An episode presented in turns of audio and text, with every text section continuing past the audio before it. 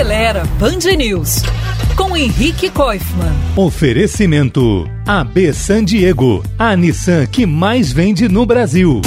Outro dia eu comentei aqui que os chamados carros populares estão cada vez menos populares no Brasil, onde os modelos mais equipados são os mais vendidos hoje. Além da preferência dos próprios consumidores, tem uma outra questão por trás dessa tendência a margem de lucro das montadoras. É que, na maioria das vezes, vender um carro mais sofisticado dá um lucro maior do que vender um carro mais simples. Ou seja, para valer mesmo a pena fazer carro barato, é preciso que eles vendam em grandes quantidades, pois o que se ganha em cada unidade é pouco.